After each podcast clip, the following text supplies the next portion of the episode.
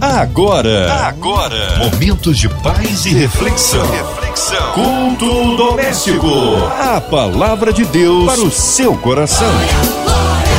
Com Márcia Cartier. E de segunda a sexta aqui acontece o quê? Culto doméstico. E hoje, com a palavra, o nosso queridão, Pastor Abner Bertoldo, pastor de família do projeto Recomeçar em Xerém.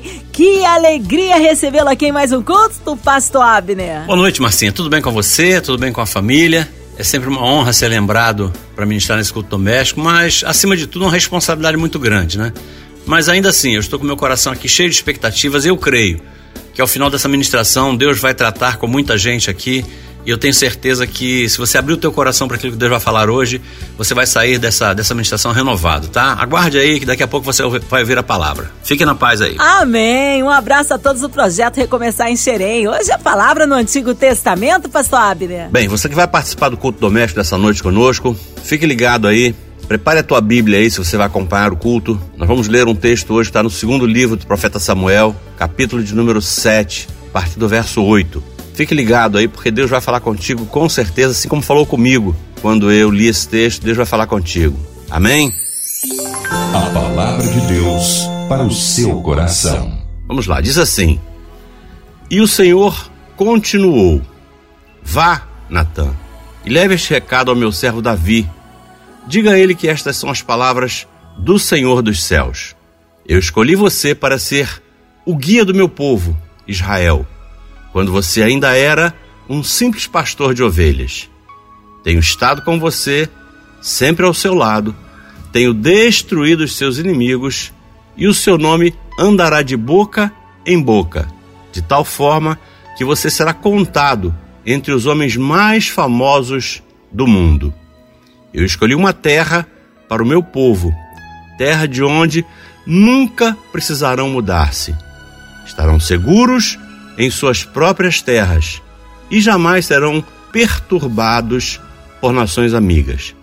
E como acontecia no tempo em que os juízes governavam o meu povo. Não haverá mais guerras contra o seu reino, e os seus filhos, Davi, governarão essa terra por todas as gerações que hão de vir Pois quando você morrer, farei subir ao trono um de seus filhos, e farei do reino dele uma fortaleza. Palavra do Senhor. Eu gostaria de levar a todos que estão sintonizados na Rádio 93 nessa noite a refletirem junto comigo sobre o que essa história quer nos ensinar, porque com certeza Deus te trouxe a este rádio, Deus permitiu que você sintonizasse essa estação hoje à noite com um propósito, porque Deus sempre tem propósitos. E para compartilhar essa revelação que Deus me fez, eu gostaria de tentar resumir o que esse texto que a gente leu narra para nós, porque é um texto longo que tem algumas informações que são é, é, preciosas, que precisam ser mais trabalhadas por nós. Então vamos tentar fazer um resumo disso tudo que o texto diz, porque isso nos ajuda depois a tirar algumas conclusões dele. Bom, o texto mostra uma passagem que aconteceu com o rei Davi. E todos nós sabemos ao lermos a Bíblia Sagrada que Davi era um homem que tinha um coração sensível à voz de Deus. Davi era um homem que tinha um coração diferenciado.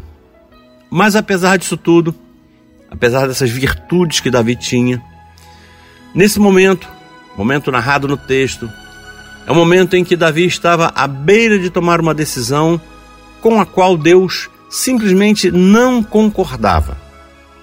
O que ele iria decidir ali, o que ele estava querendo implementar ali, não tinha a aprovação de Deus. E o que, que acontece? Deus usa um profeta, e nesse caso o profeta foi Natã, para revelar a Davi que aquilo que ele queria fazer até poderia ser feito. Nós vamos ver na Bíblia Sagrada que aquilo realmente foi feito. Mas o que Deus não queria é que aquilo fosse feito da forma que Davi achava que deveria ser feito. É a partir dessa história que nós vamos tentar extrair alguns ensinamentos para a nossa vida e, quem sabe, é, edificar alguma área da nossa vida que esteja é, é, precisando de algumas explicações, algumas revelações de Deus. E eu creio nisso e é com esse propósito que eu estou aqui hoje. Bom, a primeira coisa que eu quero refletir com vocês, ou repartir com vocês, é que os planos e os propósitos de Deus estão sempre, grave isso, estarão sempre acima dos nossos. Ouça o que diz o profeta Isaías no capítulo 55, no verso 9. Deus falando comigo com você hoje, diz assim: Assim como os céus são mais altos do que a terra, também os meus caminhos são mais altos do que os seus caminhos, e os meus pensamentos mais altos do que os seus pensamentos. Pensamentos. E a segunda coisa que eu preciso compartilhar com vocês hoje, que nos ajuda a compreender esse texto, é que quando Deus diz um não, e aqui ele diz um não a Davi, ele não permite que Davi construa um templo, como era desejo do coração de Davi. Ele não faz isso para nos entristecer, para nos deixar chateados, para nos magoar. Não, não. Na verdade, os nãos de Deus, os nãos que Deus nos dá, tem sempre um propósito e não é nos magoar. Eu acho que o maior propósito dos nãos de Deus é sempre nos proteger. Os propósitos dos nãos de Deus são sempre de nos preservar de problemas futuros que Deus já está vendo, porque Deus é onisciente, mas que nós ainda não estamos. Então Deus usa um não muitas vezes para corrigir a nossa rota, para nos realinhar com o seu propósito. E o que chamou a minha atenção nessa história é que Davi era um homem com um coração diferenciado. Todos nós sabemos disso. Davi era um homem em que o próprio Deus encontra um coração alinhado com o coração dele. Veja o que o próprio Deus fala desse homem, Davi, em Atos capítulo 13, na parte B do verso 22. Ele diz assim: Achei Davi, filho de Jessé, homem segundo o meu coração. É o próprio Deus quem diz isso a Davi. Mas apesar de Davi ser um homem com um coração diferenciado, a gente percebe por essa passagem que ele estava sujeito a cometer os mesmos erros que qualquer um de nós pode cometer. Aliás, é bom deixar isso aqui: a Bíblia Sagrada não esconde os erros de ninguém. Você vai encontrar na Bíblia Sagrada passagens onde Deus uh, revela coisas que homens de Deus e mulheres de Deus fizeram e que não agradaram. Porque o que fica claro para mim em muitas dessas passagens é que a Bíblia Sagrada faz questão de mostrar os vários erros que Davi comete ao longo da sua vida. A história de Davi está recheada de erros que Davi cometeu. Queridos ouvintes, todos nós precisamos reconhecer que o nosso coração pode nos levar em algumas situações onde as circunstâncias é, são realmente complicadas é, é, o nosso coração pode nos levar ao engano. Veja o que diz Jeremias no capítulo 17, no verso 9. O coração é mais enganoso que qualquer outra coisa e sua doença é incurável. Quem é capaz de compreendê-lo? Bem, por essa razão, precisamos, e a cada dia mais, buscar conhecer melhor a vontade de Deus para as nossas vidas. E mais, precisamos aceitar que essa vontade de Deus para cada um de nós será sempre muito melhor do que a nossa própria vontade. E não é difícil entender isso, porque é, Deus conhece, e não é difícil entender isso, porque Deus nos conhece muito melhor do que nós mesmos nos conhecemos.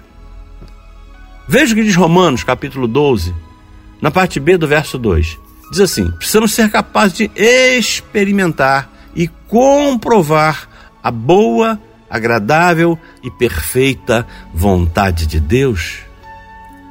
Meu amado e minha amada, a nossa vontade quase sempre é boa e é agradável. Mas a vontade de Deus tem um adjetivo a mais que a nossa. E é isso que faz toda a diferença. O texto que eu li agora afirma que a vontade de Deus, além de ser boa e agradável, como a nossa também é, ela é perfeita. A vontade de Deus para você é perfeita. A vontade que Deus tem para você é sempre perfeito. O propósito que Deus tem para você é sempre perfeito. Mas ainda existe um detalhe nessa passagem que nós não podemos desconsiderar. Porque Davi, ao querer construir esse templo para a arca de Deus, ele não esconde esse desejo do líder espiritual de seus dias, que era o profeta Natan. Isso é importante ser deixado aqui porque Davi vai até Natan e revela a Natan o que ele, Davi, estava querendo fazer. Ou seja, ele ouve alguém. A Bíblia diz que na multidão de conselheiros há sabedoria. E Deus não implementa essa sua vontade, ele não parte para a execução dessa sua vontade sem que antes ouça alguém. E ele revela a Natan o que ele estava querendo fazer. E chega a justificar, ele chega a explicar para Natan por que, ele estava querendo fazer aquilo. No verso 2, Davi revela esse desejo de construir um templo para a arca do Senhor e, e ele se apoia em um argumento muito forte. Veja o que Davi diz ao profeta Natan, no verso 2. Ele diz assim: Veja, eu moro num lindo palácio construído com cedro, enquanto a arca do Senhor está numa simples tenda do lado de fora. Ou seja, havia uma motivação nobre por trás daquele desejo de Davi. Aquilo não era um simples capricho do rei. Não, não. E veja, interessante, o que Natan diz após ouvir o que Davi deseja fazer. Está no verso 3. No verso 3 está assim: Vamos! Como se Natan dissesse a Davi: Eu estou contigo, eu concordo com isso. Você não vai fazer sozinho. Vamos! Faça tudo o que você tem em mente, pois o Senhor está com você. Mas apesar de Natan ter dado essa sua opinião pessoal, vendo a nobreza daquela decisão de Davi, Natan estava enganado. Natan estava absolutamente errado nessa avaliação que ele fez daquilo que Davi queria fazer. Mas é, mas é interessante perceber que isso não desqualificou Natan. Isso não tirou Natan desse processo. Isso não alijou Natan dessa, empre, dessa empreitada, desse empreendimento que Davi queria fazer. Porque a Bíblia Sagrada diz que naquela mesma noite, ao se deitar, ao se recolher em seus aposentos, Deus vai até Natan e revela isso a Natan. Deus diz a Natan que ele estava enganado naquela sua avaliação inicial. E isso está revelado no verso 4. Diz assim no verso 4 e no verso 5. Naquela noite, porém, o Senhor falou a Natã essas palavras: Diga ao meu servo Davi que não faça um templo para eu morar. Diga ao meu servo Davi que ele não deve, que ele não pode, que eu não quero que ele faça um templo para mim. Mas o importante, nesse caso aqui, é ressaltar que Deus não estava reprovando a construção daquele templo onde a arca do concerto deveria ficar guardada. Não era isso que Deus estava fazendo. Não era isso que Deus estava querendo transmitir a Natan. Na verdade, o que Deus estava querendo era que não fosse Davi que construísse aquele templo. Deus aprovaria a construção de um templo, tanto que ele foi construído mais tarde. Mas o que Deus não aprovava era que o rei Davi o construísse. Ouça o que Deus revela ao próprio Davi. Primeiro livro das Crônicas, capítulo 28, verso 3. Isso está registrado. Está assim: Não, isso Deus falando com Davi, não edificarás casa ao meu nome, porque és homem de guerra e derramaste muito sangue. E mais à frente, no verso 6, Davi relata o que ouviu do próprio Deus. Davi diz assim: Ele me disse: seu filho Salomão construirá meu templo, pois a ele escolhi como meu filho e eu serei pai dele. E foi justamente a partir dessa constatação que eu cheguei à revelação daquilo que eu trouxe para compartilhar com vocês nessa breve reflexão. Amados ouvintes da 93, o que Deus queria era que Davi entendesse que ele não era contra o propósito que estava em seu coração, ou seja, a construção de um grande templo para guardar a arca. O que Deus estava revelando a Davi era que, apesar dele estar de acordo com esse propósito de construir um templo, ele não estava de acordo com o processo que Davi queria utilizar para construir esse templo. O que Davi não havia entendido até aquele momento era que o que Deus não estava aprovando não era o propósito que ele trazia em seu coração. Com o propósito ele estava de acordo. O que ele não estava concordando era com o processo. Ele não queria que esse processo fosse conduzido por ele, Davi. E no segundo livro das Crônicas, fica bastante claro que essa decisão de Deus de não permitir que Davi construísse o templo não o abateu, não o deixou triste, não o desanimou, não o desencorajou. O verso 11 traz essa informação. Diz assim: Então Davi entregou a Salomão o desenho do templo e de tudo quanto ficava ao redor dele e vem discorrendo sobre as coisas que Deus havia dado a ele que deveriam estar presentes no templo. E nos versos 19 e 20, Davi dá várias instruções a Salomão. Davi o encoraja. Está assim, verso 19: Cada parte desse desenho, disse Davi a Salomão, me foi dada em escrito da mão do Senhor. Depois ele continuou: Seja forte e corajoso e faça o trabalho. Não fique com medo do tamanho dessa tarefa, pois o Senhor, meu Deus, está com você. Ele não vai abandonar você. Ele vai cuidar para que tudo no serviço do seu templo termine bem. Ou seja, com o coração que Davi tinha, não foi difícil para ele entender que mais importante do que o processo a ser empregado, e é isso que eu quero que você guarde. É esse o recado de Deus para você. Mais importante do que o processo a ser empregado é a grandeza do propósito a ser cumprido. Queridos ouvintes, a grandeza do propósito precisa ser o combustível que nos impulsione a resistir melhor àquelas possíveis dores inerentes ao processo que nós poderemos passar. Eu concluo aqui deixando um recado para você a partir daquilo que aconteceu com Davi. Que nós possamos ter o mesmo coração de Davi e aceitar alguns nãos de Deus, entendendo que é Deus corrigindo a nossa rota, que é Deus nos alinhando com o propósito dele.